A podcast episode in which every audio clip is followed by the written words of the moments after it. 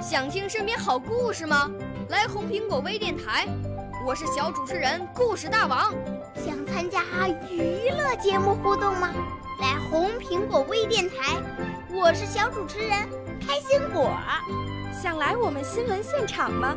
来红苹果微电台，我为你做直播报道。想有个机会脱口秀吗？来红苹果微电台，我带你在精彩栏目中互动开讲。我们的语言魅力在这里提升，我们的儿时梦想从这里起航。大家一起喜羊羊。少年儿童主持人，红苹果微电台现在开始广播。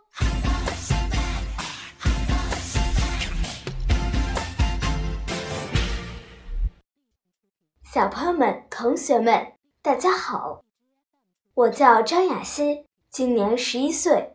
是太阳市少年宫语言艺术班龚小军老师的学生。我五岁啦，来自从前。我六岁啦，来自陕西。我九岁，来自广东。我十二岁，来自北京。我们都是红苹果微电台小小主持人。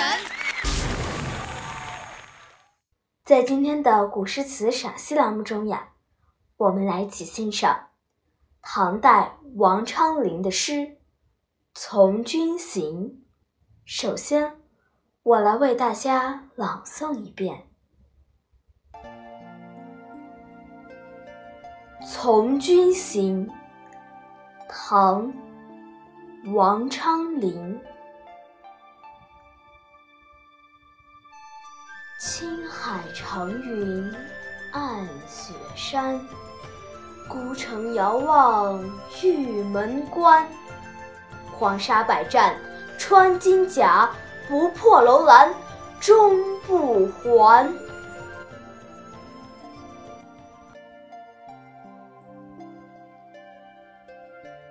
青海长云暗雪山。青海指青海湖，在今青海省。唐朝大将哥舒翰筑城于此，置神威军戍守。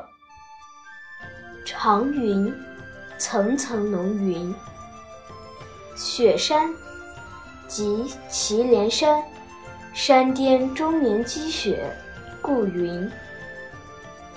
这句话的意思是：青海湖上乌云密布。连绵雪山一片暗淡，孤城遥望玉门关。孤城即边塞古城，玉门关汉至边关名，在今甘肃敦煌西一座雁门关。这句话的意思是：边塞古城。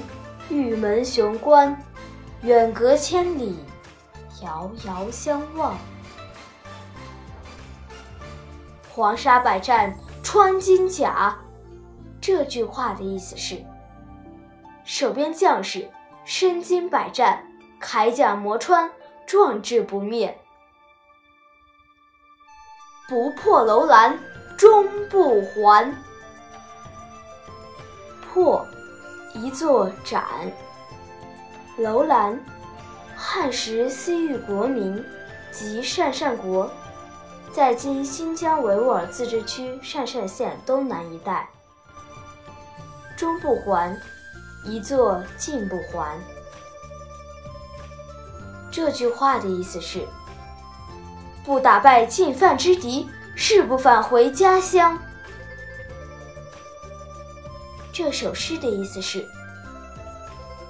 青海湖上乌云密布，连绵雪山一片暗淡。边塞古城玉门雄关，远隔千里，遥遥相望。守边将士身经百战，铠甲磨穿，壮志不灭。不打败进犯之敌，誓不返回家乡。赏析：青海长云暗雪山，孤城遥望玉门关。诗人在开篇描绘了一幅壮阔苍凉的边塞风景，概括了西北边陲的状貌。这两句话的意思是：青海湖上的天空，长云遮蔽。湖北面绵延着的雪山隐约可见，翻过雪山，就是河西走廊荒漠中的孤城。再往西，就可以看到玉门关。在唐代，西边有吐蕃，北边有突厥，当时的青海是唐军和吐蕃多次交战的地方。而玉门关外就是突厥的势力范围，所以这两座城池是唐重要的边防城。看着青海和玉门关，就是战士想到曾经在这两个地方发生过的战斗场面，不由心潮澎湃。可见这两句写景中包含丰富的感情，有戍守边疆将士们对边防的关注。有他们对自己能担负保家卫国责任的自豪，也有边疆环境恶劣，将领戍边生活艰苦的孤寂心情，种种感情都融入了这苍凉辽阔、迷茫昏暗的景象中。黄沙百战穿金甲，不破楼兰终不还。两句由情景交融的环境描写，转为直接抒情。黄沙百战穿金甲，是概括力极强的诗句。戍边时间之漫长，战事之频繁，战斗之艰苦，敌军之强悍，边地之荒凉，都于此七字中概括无疑。百战是比较抽象的，冠以黄沙二字，就突出了西北战场的特征。百战而至穿金甲，更可想见战斗之艰苦激烈，也可想见这漫长的时间中，有一系列白骨眼蓬蒿式的壮烈牺牲。但是，金甲尽管磨穿。将士的报国壮志却并没有消磨，而是在大漠风沙的磨练中变得更加坚定。不破楼兰终不还，就是身经百战的将士豪壮的誓言。上一句把战斗之艰苦、战事之频繁越写得突出，这一句便越显得铿锵有力。掷地有声。盛唐优秀的边塞诗有一个重要的思想特色，就是在书写戍边将士的豪情壮志的同时，并不回避战争的艰苦。本篇就是一个显例。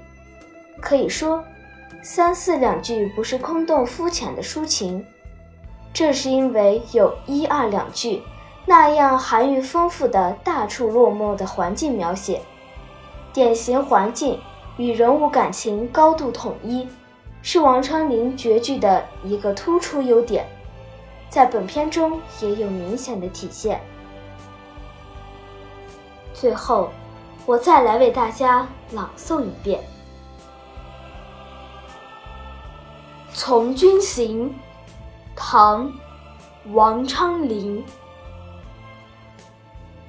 青海长云暗雪山，孤城遥望玉门关。黄沙百战穿金甲，不破楼兰终不还。